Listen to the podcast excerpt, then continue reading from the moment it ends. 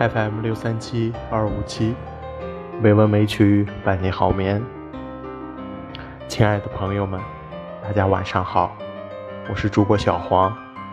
今天是二零一九年五月二十一日，欢迎您如期来到《美文美曲》第一千六百六十期节目。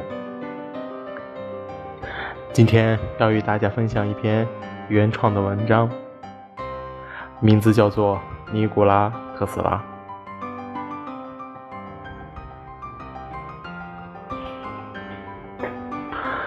一八五六年七月十日，奥匈帝国米湾村，这里是一块激情澎湃的土地，现在人们称呼这里为克罗地亚。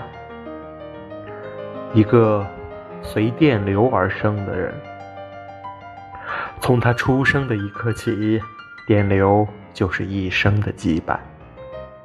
他刚刚降临的躯体还太虚弱，无法承担任何压力。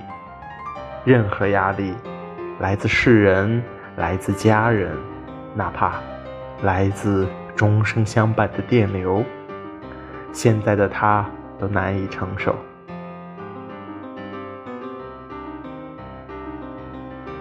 褐色的瞳仁里，隐隐间流转着银芒，却无人察觉。实际上，在此之后的很多年都是如此。环绕着他的银芒，虽然从未消散，也强大的不可估量，只是毫无动静。它仿佛来自另一个世界的电力和磁场，内敛。到极致，他究竟有多么强大，他自己也不知道。沉睡多年，等待的尽头是何时呢？数年后，米丸村的孩子们有点害怕这个古怪的少年。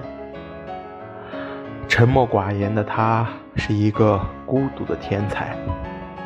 老师布置的数学问题，他总能用绝无仅有的怪招拆解。路过的吟游诗人念叨的长诗，也只有这个孩子能够过而不忘。村里人摆弄的农具也好，简单的机械也好，在他眼中，总能以千奇百怪的方式拆分组合。在他脑中形成包括他在内谁也没有见过的东西。少年褐色的眼瞳里的电芒似乎仍微不可察，但他的言谈举止让村里人都觉得这个孩子绝非寻常。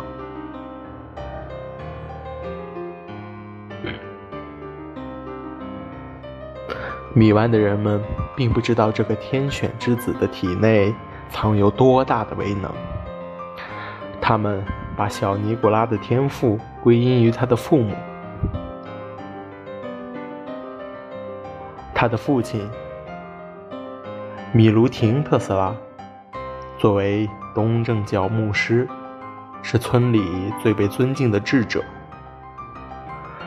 他的母亲杜卡特斯拉。分明并未受过教育，却能够制造农具机械，还能背诵塞尔维亚人的史诗。他们不过是觉得这个孩子无非是结合了父母一点天赋罢了，或许也能成为一个聪明的牧师。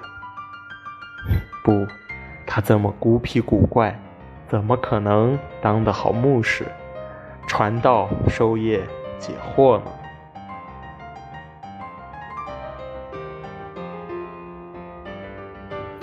一八七零年，奥匈帝国，卡尔洛瓦兹。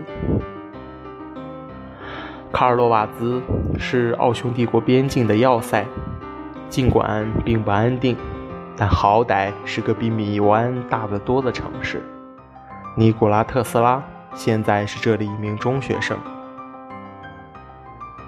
随着年龄的增长，少年发现自己越来越与众不同。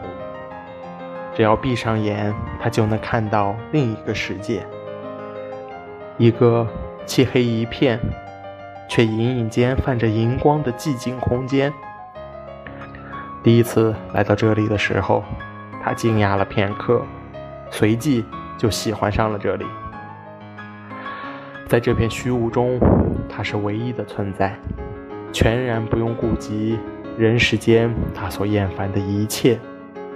家务事、人际交往、打工、讨价还价，在这里，只要心念一动，虚空中就能凝聚出一支银色的笔。他发现，这支笔给他带来的是全校学生里绝无仅有的神奇能力。只要用它，把需要计算的数学式画在这片空间中。就会有源源不断的代表推演和计算的数字、符号和方程浮现在他面前。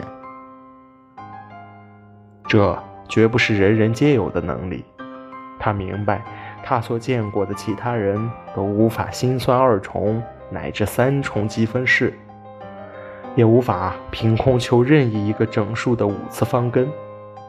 他无法理解其他人。同样的。也没有人能够理解这个愈发奇怪的少年。学校里的老师只会以为他一次又一次在考试里作弊，他是个坏孩子。不过没有关系，在这学校里有物理课程，尤其是其中的电学展示课，这就够了，这足以让他有兴趣继续留在这里。从第一次参加电学展示课的课程，他就充满了兴趣。他总是抱怨数学和物理课堂教授的内容太简单、太没意思。但是电学课程不一样，无论教员从多么浅显的角度带领学生们进入课程，他都会变成乖乖的尼古拉同学，津津有味的。跟从课堂的节奏，可能尼古拉同学也不知道自己为什么喜欢电这东西吧。他总有种感觉，那就是电就是他的法杖，让全世界令行禁止的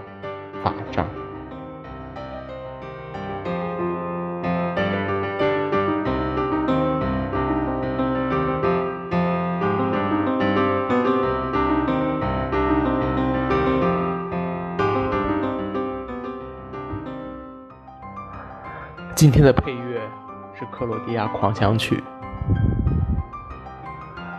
希望这充满激情的音乐能够伴您好眠。今天的节目就到这里了，感谢您的收听，下周同一时间我们继续特斯拉的故事。亲爱的朋友们，大家晚安。